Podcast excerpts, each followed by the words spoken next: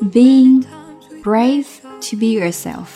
你想聊聊勇敢的做自己，you will be happier。你会更加开心。If you want to be happy, be。列夫托尔斯泰曾经说过，如果你想要变得开心，那么就去做吧。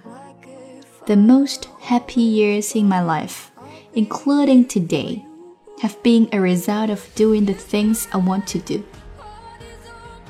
从以前到今时今日，我这一生当中之所以觉得快乐，都是因为我做了真正想做的事情。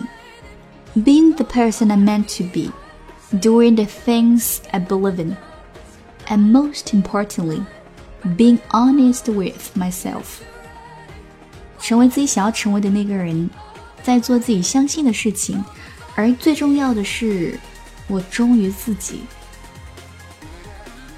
if you are constantly doing things to make others happy, but not yourself, you are bound to stress yourself out. 如果你总是去做会让别人开心，而不会让自己开心的事情，那么你一定会把自己折磨死的。You've got to put your happiness first before anything else. 你一定要将自己的快乐摆在首位，其他的事情 次之，也就是一个优先次序的问题。That's what we talk about today. Be brave to be yourself. 勇敢做自己，You will be happier. 你会更加的开心哦。